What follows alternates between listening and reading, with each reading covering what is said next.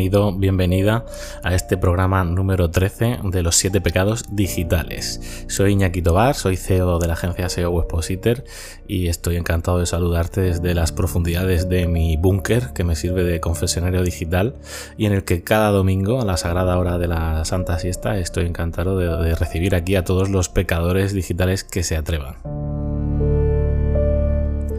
Ya sabes que, lo que me gusta es compartir, compartir contigo recomendaciones free culturales, eh, es decir, pues todo lo que tenga que ver con pelis, con series, con videojuegos, con temas musicales, con libros, ¿no? Que me hayan influenciado en la vida, que me hayan causado gran impacto y que crea que te pueden interesar y además como la otra parte de mi vida es el trabajo y en concreto el marketing digital a lo que me dedico en la agencia SEO Webpositor, pues también mm, cada domingo te recomendaré una herramienta digital con la que yo trabaje y a la cual le saque partido y piensa que te puede y piense que te puede ayudar y asimismo pues te reseñaré el perfil profesional de, alguien que también me haya influenciado en mi, vida y, y con el que crea que te puede gustar conocer, ¿no? Si te dedicas o te vas a dedicar a esto del marketing digital. Bien, ¿y qué os he preparado para el programa número 13, número especial? Pues hoy vamos a hablar de una cuestión universal, de el sentido de la vida. Pues sí, ese de dónde venimos y a dónde vamos, como titulé al primer programa, aquí se termina de desarrollar y os voy a proponer algunos materiales friculturales que tocan este tema, ¿no? De una manera, de, diferentes aproximaciones, ya sea la, la del humor o la del misterio o la del terror, por qué no decirlo. Sabes que también eh, tienes un espacio reservado en este confesionario digital y es que tú, pecador o pecadora digital, puedes dejarnos tus confesiones. Solo tienes que buscar nuestro hashtag en redes sociales que es pecadores digitales y dejarme un mensaje a mí en Twitter que es arroba seomental o en mi blog seomental.com y bueno, directamente suscríbete, claro que sí, para no perderte ningún programa. Estamos en todas las plataformas de podcasting que te puedas imaginar. Eh, Evox, Spotify, iTunes, Spreaker, donde quieras, nos tienes. Y sin más, vamos abriendo la puerta a este programa número 13. Empezamos. Los siete pecados digitales, Baiseo Mental.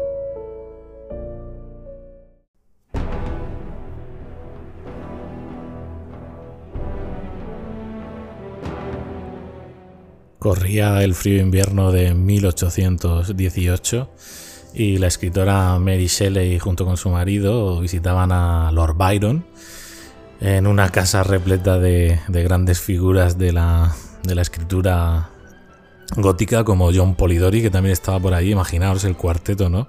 Y de repente Lord Byron, pues ahí entre copa de coñac y copa de coñac, sentados frente a la chimenea, les desafía a los presentes a, a escribir un relato de terror, una historia de terror gótico. Y aunque el reto no lo completaron todos, de hecho solo Polidori completó su relato, que por cierto Polidori vendrá por aquí con, novelas y relatos porque es uno de los grandes de la escritura de terror gótico. Pero Mary Shelley, aunque no terminó, eh, abocetó lo que sería el, primer libro de ciencia ficción de la historia y sin, sin duda uno de los máximos exponentes del terror gótico de la historia que ha desencadenado después millones y millones y millones de derivados, ¿no? de, productos creativos subderivados. Y sí, por si aún te lo estabas preguntando, estoy hablando de Frankenstein o el moderno Prometeo de Mary Shelley.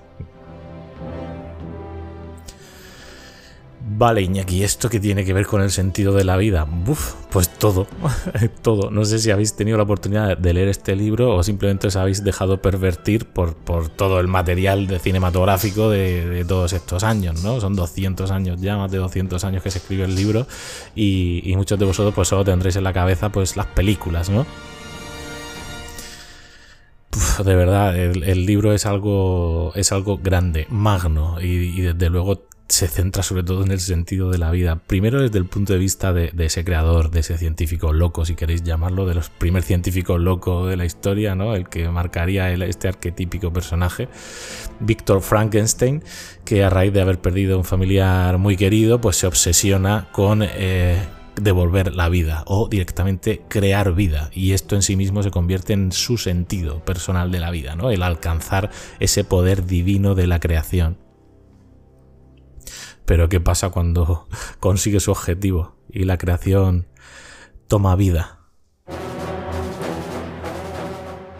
pues ya lo sabemos todo, que nace el famoso Frankenstein. Por cierto, esta banda sonora maravillosa de Patrick Doyle que estáis escuchando de fondo pertenece a la película también maravillosa, para mí la mejor hecha hasta la fecha, eh, que es Frankenstein de Mary Shelley de Kenneth Bragan. Una obra maestra que ya tendrá aquí su particular dedicatoria por cierto, no puedo dejar de poneros el siguiente fragmento de la banda sonora de la película porque es el más emblemático y que a mí se me ha quedado grabado durante mucho tiempo, que pertenece justo al momento de la creación, ¿no? De la criatura.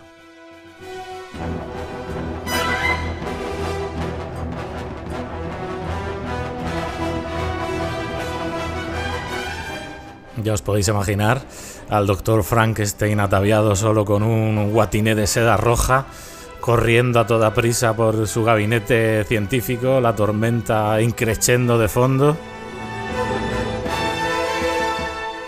Conecta todos los aparatos, por cierto, todos basados en experimentos de Galvani de la época. Ya os digo que la base científica de la peli estaba bien fundamentada. Conectamos cables, engranajes y que caigan los rayos, por favor. Mm, maravillosa, ¿verdad? Una delicia, una delicia de banda sonora y una película muy impactante y muy dramática.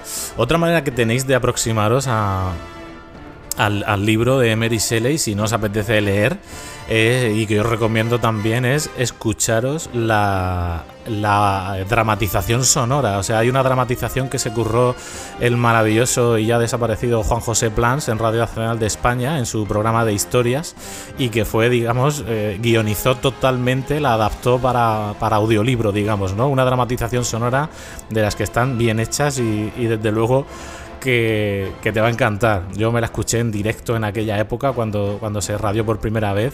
Y bueno, era un, era un vicio, ¿no? Esperando de, de sábado a sábado que se repitiese el programa. Bueno, entonces, como os he dicho antes, el sentido de la vida para Frankenstein estaba claro, que era convertirse en creador de vida, y el sentido de la vida para Frankenstein al final no era otro que, sentirse amado. Él solo quería sentirse amado, pero cuando se da cuenta de que eso es imposible y no va a pasar, es cuando desata toda su ira. En fin, ya lo sabes, Frankenstein de Mary Shelley o el moderno Prometeo. Te está esperando. Los siete pecados digitales, Baiseo mental. Buenos Buenos días. Impresionante, muy impresionante. ¿Qué están haciendo esta mañana? Se trata de un parto. Ah, ¿y eso en qué consiste? Eh, bueno, pues eso consiste en sacar a una criatura de la barriga de su mamá. Es fantástico lo que podemos hacer. ¡Ah! Aquí está el aparato que hace ¡ping! Es mi favorito.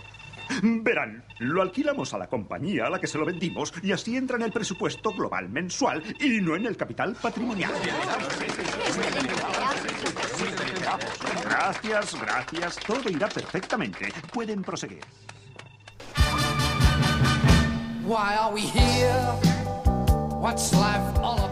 Claro que sí, ¿cómo no iba a estar el sentido de la vida, el maravilloso sentido de la vida de los Monty Python en el programa de hoy titulándose así? Dirigida por Terry Jones, uno de los Monty, Python, y bueno, estrenada en 1983, la peli fue un éxito instantáneo.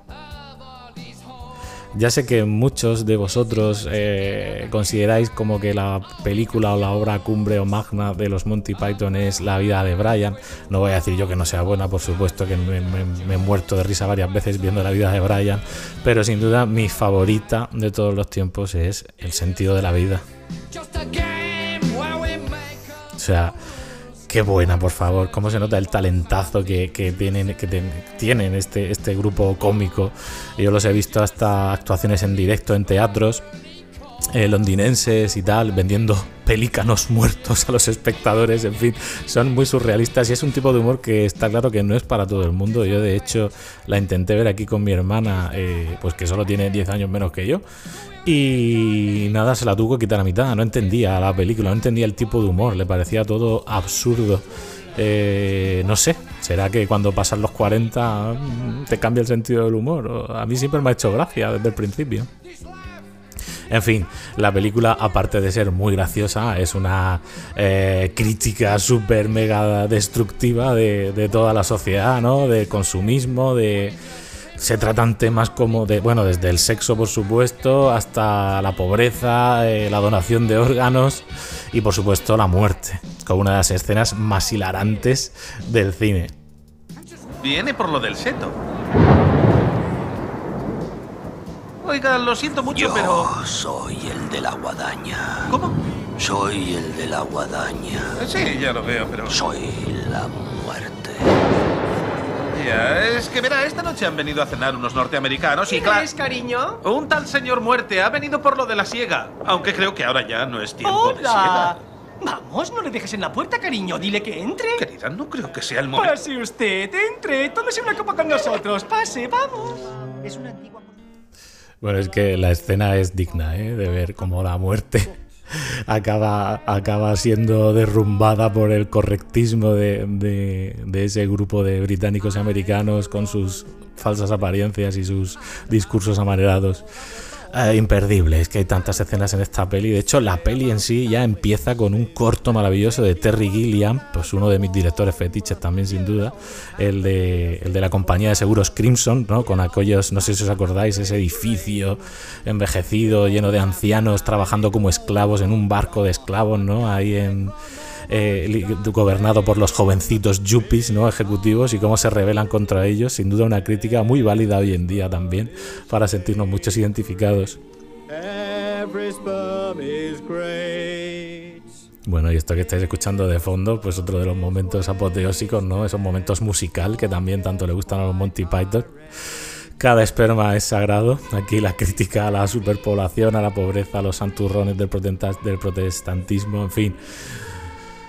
Ay, eh, no sé, si no os convenzo para ver esta peli hoy, que os olvidéis un poco de todo, estoy haciendo muy mal este programa.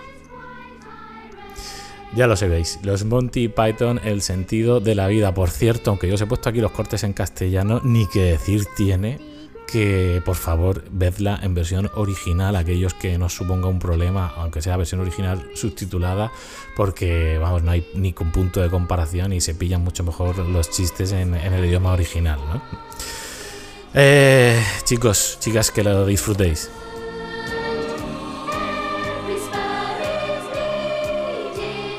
Los siete pecados digitales, Baiseo mental.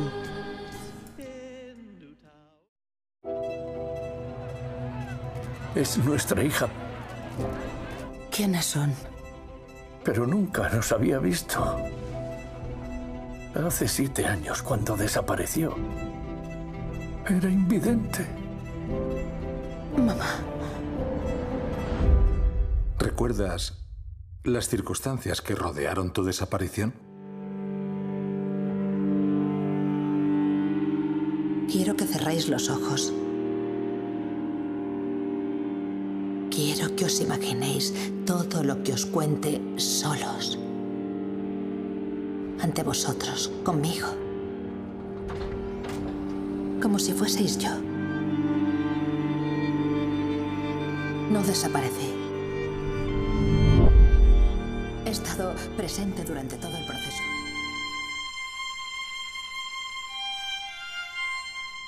No puedo evitar escuchar estos acordes sin que un escalofrío me recorra entero el cuerpo.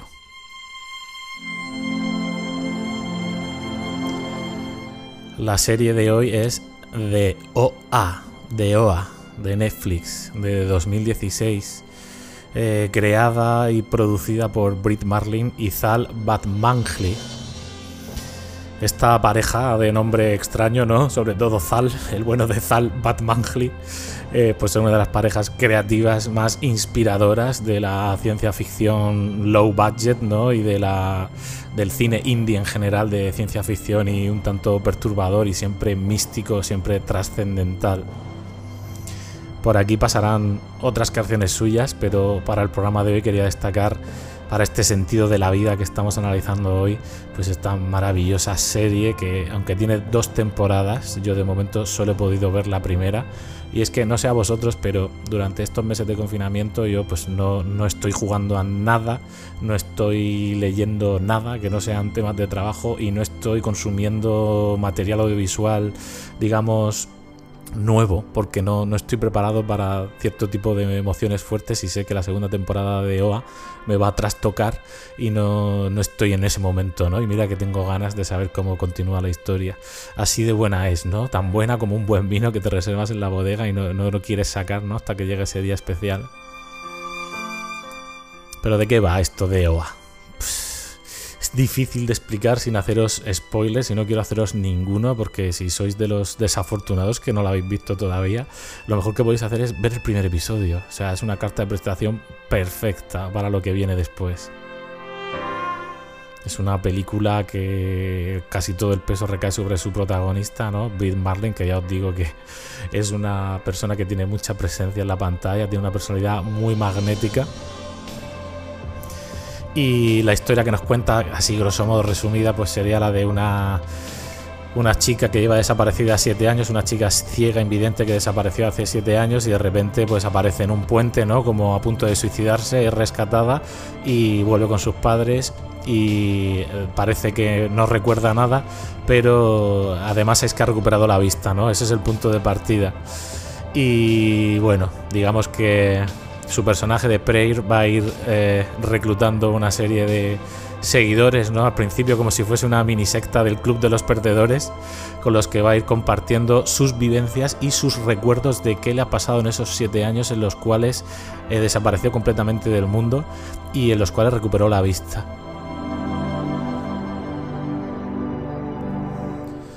Vamos a tener en la serie momentos súper íntimos, ¿no? Entre esas personas, ya os digo, un club de los perdedores que no tiene nada que ver uno con el otro. Vamos a tener eh, momentos de ciencia ficción de los buenos. Vamos a tener eh, explicaciones de, de, lo que sería el otro lado, ¿no? La muerte. Vamos a ver ese viaje de ida y vuelta. Vamos a ver muchas metáforas ¿no? sobre lo que significa el río de la vida y, cuando lo cruzas y llegas al otro lado. Vamos incluso a, atisbar eh, universos paralelos y, sobre todo vamos a explorar esas ganas de vivir, ¿no? ese sentido de la vida, de, que todos queremos creer en algo como este club. Eh, que solo quiere creer lo que le cuenta Prayer y tú como espectador llega un punto que también tienes que decidir si, si quieres creerla o no, o te quedas con, con, la explicación más banal y mundanal. Esta música que suena de fondo pertenece a, a la escena final de la película, que no os puedo contar más, solo que hay mucha relación con la música, con las palabras y con la danza. Y hay una escena final de danza que se produce en, un instituto y que no sé, pues si no la he visto 100 veces, no la habré visto ninguna y, en todas ellas me habré emocionado.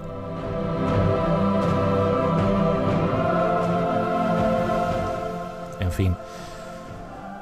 De OA, de Brit Marlin, la tenéis en Netflix. Si no la habéis visto, haceros un favor y por lo menos poned ese primer episodio y luego me contáis qué os parece y si os atrevéis a sumergiros en la propuesta que, que pone Brit sobre la mesa. Venga, continuamos, pecadores.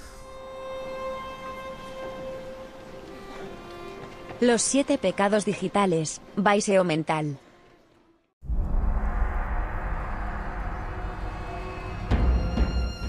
Bien, vamos con la sección del pecador digital invitado, tu sección, que sí, que ya sabes que tú también puedes aparecer aquí con tus eh, confesiones digitales para iluminarnos a todos, ¿no? Y, darnos esas recomendaciones que a ti tanto te hayan gustado o impactado.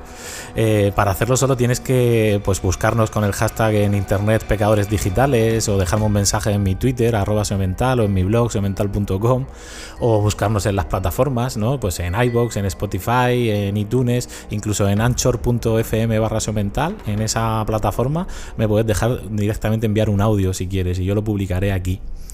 Eh, para mí ya sabéis que es una gran satisfacción poder daros, eh, cederos el micrófono y que también compartáis esas confesiones. Y hoy tengo el gusto de, hacerlo con, Mariano, con Community Marianer. En Twitter el, usuario es cmarianer1, arroba cmarianer1. Y bueno, pues yo a Mariano tuve oportunidad de, conocerlo gracias al networking ¿no? que, se hace en los, en los eventos y los sábados que montamos en marketing digital, igual que en otros tantos sectores. Eh, una demostración más de que, de que el networking funciona y crea relaciones, ¿de acuerdo? Gracias a ese networking, hoy Mariano está aquí. Le doy muchísimas gracias por ser un pecador seguidor de, este podcast todas las semanas y por, por currarse estas recomendaciones que os ha traído. Y además os trae Marianer una, un acertijo. A ver si sois capaces, va a poner un fragmento de, una obra cultural y a ver quién de vosotros es el friki o la friki que lo adivina antes y lo, y lo publica en Twitter con el hashtag de pecadores digitales, ¿vale? A ver, a ver quién tiene el oído tan avezado. Sin más, dentro, Mariano, muchas gracias de nuevo. Hola Iñaki, hola pecadores digitales, soy Community Marianer, Marianer para los amigos y bueno, Iñaki, lo primero que quería era darte la enhorabuena por el pedazo de podcast que, te has marcado, porque pienso que todos llevamos un pequeño friki dentro y todos los domingos este podcast es un poco como, nuestra casa. Así que muchísimas gracias. Bueno, quería compartir con todos vosotros mi pecado digital. Aunque soy bastante friki, creo que voy a compartir uno que es el que más me representa, que está relacionado con el humor. Y son las comedias absurdas de los 90. Ese tipo de películas que, que eran parodias de otras originales de Hollywood, como Spaceballs, las locas aventuras de Robin Hood, Hot Shots, Top Secret. Y bueno, quería recomendaros una película que quizá no la hayáis visto, pero si os gusta ese tipo de películas encontraréis buenos momentos en ella. Es el silencio de los borregos. Búscala por internet porque echaréis unas buenas risas. Durante esa época de los 90, la verdad que la comedia, en mi opinión, estaba en una época dorada. Se hacían muchísimas películas de risa. Fue cuando surgió, por lo menos aquí en España, la figura de una persona que para mí, un actor que para mí ha sido mítico, que es Jim Carrey. Tuve la gran suerte de ver dos tontos muy tontos en el cine y bueno, desde aquella película soy un auténtico fan. Me sé muchísimos diálogos de, sus películas y he pasado muy muy buenos ratos. Les voy a contar una anécdota que me ocurrió con esto del humor friki y es que cuando descubría los míticos Monty Python y la película de los caballeros de la mesa cuadrada, yo no podía parar de reírme con esa película. Así que un viernes por la tarde quedamos varios chicos y chicas, amigos del instituto, para ver esa película y no se reía nadie. Si os gusta ese tipo de películas, seguro que más de uno se siente identificado con eso. Y bueno, para terminar, quería hacer un pequeño reto. Quería compartir el audio de, de un juego, de una aventura gráfica, que estoy seguro que aquellos que os ha gustado las aventuras gráficas tipo Broken Sword, Monkey Island, que ya, ya salió aquí en uno de los podcasts de Iñaki, seguro que os acordáis de, de este momento concreto del juego porque es bastante, bastante desesperante y yo creo que el 99,9% nos hemos quedado atascados en ese momento, en ese paso. Y claro, no sabíamos cómo seguir, no se podía consultar en ningún lado como ahora. Así que espero que participéis opinando sobre, sobre qué juego es. ¿Me regalas una margarita? ¿Sí? ¿Con esa pinta de andrajoso? Ni hablar. No está hecha la miel para la boca del asno. Me lo dijo un día mi maestra. ¿Me regalas una margarita? He dicho que no y es que no. ¿Me regalas una margarita? Solo tengo varias docenas. No puedo permitirme darte una. ¿Me regalas una margarita? No, no podría dejar algo tan delicado en unas manos como las tuyas. ¿Me regalas una margarita? Ni soñarlo. Un saludo a todos. Chao. Los siete pecados digitales, Baiseo mental. There are a lot of stories people tell about the Finch family. Most of them end strangely. Some of them don't even seem possible. And they can't all be true, obviously. But the Finch family stories I believe, the ones that seem real to me,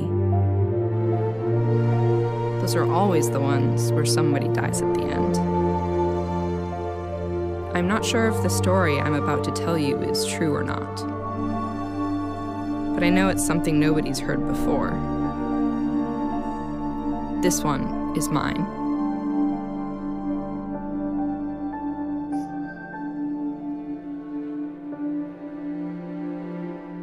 Bueno, no sé a vosotros, pero a mí las historias narradas en primera persona por el protagonista me apasionan. Es el caso de, de este videojuego que os traigo hoy para este episodio de El sentido de la vida y que no puede estar mejor relacionado. El videojuego se llama What Remains of Edith Finch, lo que queda de Edith Finch. La desarrolladora Giant Sparrow y el concepto que tenemos delante, pues el de un videojuego sublime como lo calificó la crítica en 2017 cuando fue publicado, eh, pues el primer y, y, más maravilloso ejemplo en un videojuego de realismo mágico, o sea, aplicado a un videojuego. Porque aquí lo más importante no son los gráficos, que están muy bien, ni la banda sonora, que como podéis escuchar de fondo los acordes acompañan a la perfección. Lo más importante es Edith Finch y la historia la historia que tiene que contarle su casa, su antigua vivienda familiar, una gran casa, mansión rocambolesca, mitad gótica, mitad barroca, mitad contemporánea, plagada de secretos que tendrás que ir descubriendo poco a poco. Eh, cuál es ese secreto, ¿no? Esa, cuál es la premisa del videojuego, pues lo que os estaba comentando la propia protagonista Edith Finch en ese tráiler, ¿no? Maravilloso. Eh, va a ir eh, la, familia Finch, sobre la familia Finch pesa una maldición percibida, ¿no? Por todos de que en cada generación todos sus miembros acaban muriendo de una manera extraña, digamos, menos uno. Y Edith Finch vuelve a casa después de que haya muerto su madre, buscando eh, esos recuerdos y las explicaciones de cómo ha muerto la actual generación de Finch, ¿no? ¿Qué les pasó a cada uno de ellos? Entonces vas a ir eh, desfilando y paseando por esa, por esa gran casa, eh, digamos, desbloqueando esos, esos destinos fatales de, tus familiares. En cada habitación que te encuentres será un reto, ¿no? A nivel típico de buscar una cerradura, buscar una puerta, buscar un resorte, pero el guion se irá desplegando como si fuese una rosa que va floreciendo poco a poco y te irá mostrando sus infinitos detalles cada historia de cada familiar muerto que desbloqueas es, es, en sí mismo un minijuego, o sea, son minijuegos distintos y aunque el leitmotiv eres tú en primera persona paseando por la casa como si fuese un walking simulator más, eh, cuando llegas al momento culmin de cada personaje, ya te digo, entonces digamos que pasas a una vista subjetiva, te pones en la piel de qué estaba haciendo ese familiar tuyo justo antes de morir.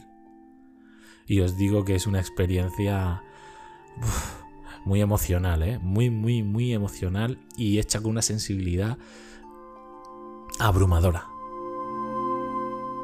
O sea, es que hay algunos momentos que realmente dices, vaya por Dios, pues es que esto es una obra de arte. Claro, así se llevó de premios eh, cuando se estrenó el videojuego. No os quiero poner el hype por las nubes, ya sabéis que yo me apasiono mucho hablando de cosas que me han gustado, pero es que es una experiencia de juego que igual te puede llevar 2-3 horas, o sea, al fin y al cabo es como una peli. Y, y que creo que a más de uno os va a hacer recapacitar sobre el verdadero sentido de la vida, lo que importa, lo que no importa y, y lo que queda, ¿no? Para los que vienen por detrás de ahí el título del juego de What Remains of Edith Finch. Así que nada, te recomiendo que le eches un vistazo en cuanto puedas y que me cuentes qué te ha parecido. Los siete pecados digitales, Baiseo Mental. You know what they say? Some things in life are bad. They can really make you mad. Other things just make you swear and curse. When you're chewing on life's gristle, don't grumble, give a whistle. And this'll help things turn out for the best. And always look on the bright side of life. Antes ya lo he mencionado, ¿no? La vida de Brian. Los Monty Python otra vez aquí, en este especial del sentido de la vida. Eso yo creo que es de una idea muy aproximada de cuál es el sentido de la vida para mí, ¿no? Siempre buscar el lado positivo de todo, que creo que lo tiene, y, sobre todo regocijarte por la mera alegría de vivir, ¿no? Y de tener este tiempo para compartir, para experienciar y para, para hacer felices a los demás, ¿no? Intentando tú de paso también serlo esta canción del maravilloso Eric Idle, ¿no? que es el, digamos, el músico del grupo de los Monty Python. Eric era el que, el que componía todas las canciones. También es uno de los rostros más reconocibles. Y estoy seguro que todos vosotros, vosotros lo estáis viendo ahora mismo crucificado, ¿no? Al final de la peli de la vida de Brian, cantando esta canción. Vamos todos.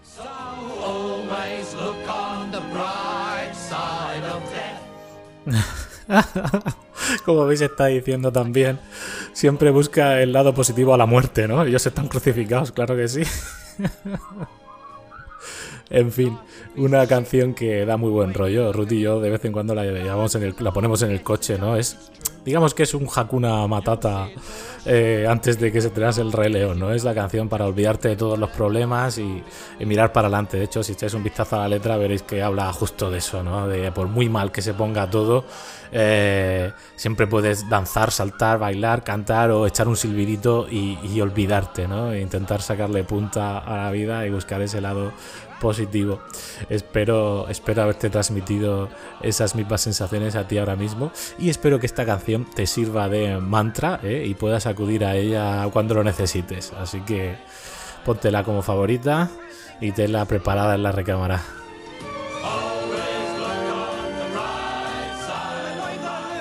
Los siete pecados digitales, Baiseo Mental.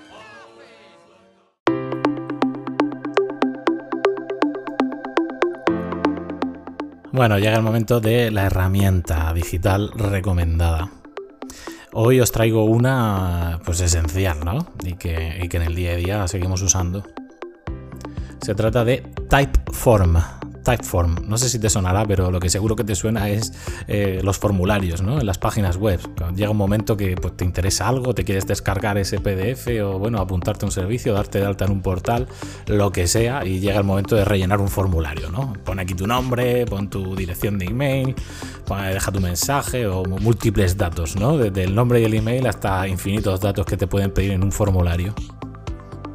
Suele ser uno de los pasos más eh, peligrosos ¿no? a la hora de, las conversiones en la web, porque un formulario mal hecho o con demasiados pasos de golpe o con una experiencia de usuario mala puede provocar justo eso, ¿no? rechazos, rebotes y que tú no consigas tu objetivo. Aquí es donde entra en juego Typeform.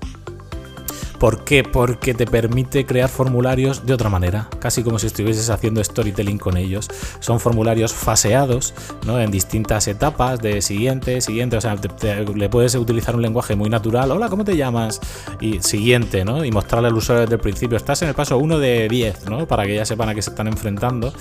y te permite establecer reglas. Oye, si el usuario aquí responde que, pues, por ejemplo, le estás preguntando, oye, ¿te interesa el SEO o mejor el CRO? Pues si responde SEO, entonces le muestro esto. Y si responde CRO, entonces le muestro esto otro, ¿no? Te permite hacer condicionales de este tipo, eh, embeber vídeos, te permite incluso meterle Stripe o PayPal, ¿no? Para gestionar pagos dentro del mismo formulario. En definitiva, te permite hacer los formularios algo más amigable. Ya sabéis lo que decimos siempre, ¿no? En marketing digital o los que nos dedicamos al SEO y agradar a Google, que no hay que pensar tanto en agradar a Google, sino en agradar al usuario. Y un formulario que ofrezca una experiencia de, uso eh, buena, pues tiene todas las papeletas para convertirse en un buen motor de, conversión para tu, para tu web, para tu negocio digital. Así que ya lo sabes, la, herramienta, obviamente, pues, las versiones, eh, la versión eh, gratuita está muy limitada, la versión de pago, que no es para nada cara, está muy bien y vamos, desde luego un activo importante para tu página web. Los siete pecados digitales, Baiseo Mental.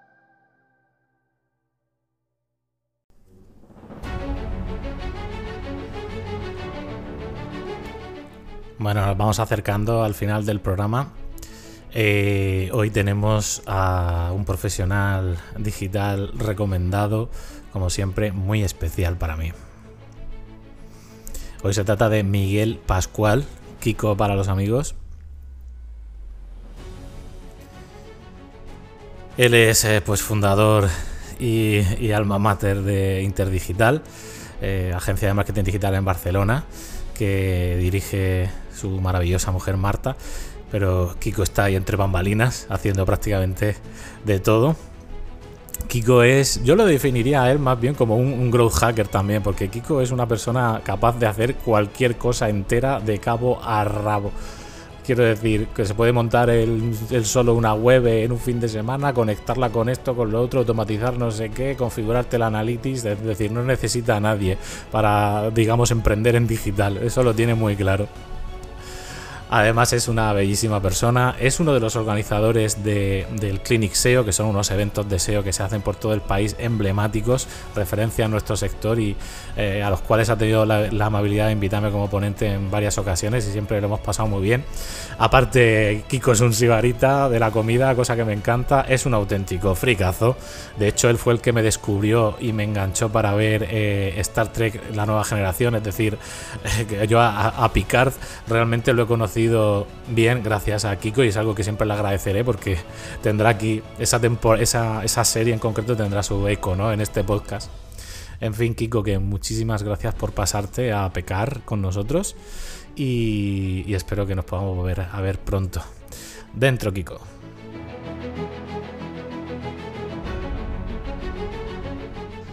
Hola a todos, soy Kiko Pascual, me dedico a esto de Internet desde el 94, cuando en la Facultad eh, de Informática me metí en el departamento de intensificación informática y allí todo empezamos a conectarnos a Internet y a ver qué es lo que era esto, los CGIs, HTMLs y todo el fandango. Mis compañeros de Facultad de Informática me preguntaban, oye, pero esto de que hacéis de Internet, ¿en qué consiste? ¿Para qué sirve? ¿Cómo funciona? Pues desde entonces hasta ahora eh, me he dedicado a Internet. Básicamente es lo único que he hecho profesionalmente. No he emitido nunca un proyecto que no tuviese una relación importante con el tema de Internet y para mí el digital es mi forma de vida. O sea, cuando me pregunta Iñaki cuáles son mis pecados digitales, digo, yo creo que los he cometido todos no me queda ninguno por ahí, pero vamos a ver qué es lo que puedo aportaros. Eh, ayudo a mis clientes eh, en la agencia Interdigital, eh, pues normalmente apoyándoles en aquello que les necesita cada proyecto. No, todos los proyectos necesitan el mismo tipo de soluciones, no todos los proyectos tienen los mismos problemas, cada proyecto necesita soluciones distintas y adecuadas a lo que él tiene. Tengo muchas pasiones a nivel profesional, sobre todo me encanta aprender, me encanta descubrir cosas nuevas, mm, me encanta la analítica, me encanta la analítica web, el, entender cómo los usuarios están haciendo cosas y cómo están funcionando. Eh, llevo ya unos cuantos años metido en marketing automation para eh, automatizar los mensajes de marketing según lo que ha hecho el usuario, si ha puesto aquí, si ha visto hasta landing, le mando aquel mail, si no le mando el otro. Eh, me lo paso pipa, me lo paso pipa haciendo estas cosas y es, bueno, es mi pasión, es mi pasión Internet, es mi pasión toda la parte de, de relaciones, de cómo funciona. Conozco, conozco en detalle cómo funciona Internet. O sea, he montado routers, he montado el protocolo BGP4 para hacer envíos del tráfico desde distintas friend relays. O sea, de ahí hasta lo que es el, la, maquetación de páginas web o el trabajo con CMS, lo he hecho todo. Lo único que no he hecho quizás ha sido Photoshop. A nivel de diseño soy un manta, un desastre para el tema. No, a mí los colores me pusieron ojos con siete colores, soy capaz de ver pues, del blanco, negro y rojo, amarillo, verde, azul y había otro más, pero los demás son mezclas de colores, no, no tienen interés para mí. a nivel personal eh, tengo una pasión ahora mismo que es el pádel, me lo paso pipa jugando al pádel perseguir la pelota. Es una forma genial de desconectar la cabeza, de decir, yo les explico siempre que me pongo en modo perrito, dice, tírame la pelota, tú tírame la pelota que yo voy detrás de ella. Y a buscar la pelota, devolverla y otra vez, y otra vez. Realmente me permite desconectar de, a veces de los problemas del trabajo del día a día y ya está. Y un pecado digital que os recomiende. Bueno, pues yo empecé con un juego eh, el, yo qué sé, pues hará 30 años, 30 o, o, 25, no sé cuándo nació. Eh, sea, el juego se llama Civilization. Eh, obviamente lo pirateé, no tenía edad para pagarme juegos de ordenador. Lo, le eché horas hasta el infinito, para el que lo conozca me lo pasaba a nivel divinidad. Mm, incluso buscándome retos más complicados. Eh, luego jugué al 2, al 3, ya a partir del 4 que, tienes trabajo y cuando ya tuve tiempo, eh, no tenía tiempo pero tenía trabajo, pues me los compraba pero no jugaba con ellos. Y ahora recientemente estoy jugando un poco al 6 cuando tengo un rato libre que mantiene un poco el espíritu del juego y aunque es mucho menos de guerra, que era originalmente, pero bueno, ahí está. Así que os recomiendo que si no lo habéis probado como juego de estrategia, eh, es, uno de esos juegos que, vale la pena trabajar. Bueno, muchas gracias a todos y nos vamos viendo Iñaki, ¿eh? Tenemos por ahí pendiente unos gin tonics. Los siete pecados digitales, Baiseo Mental.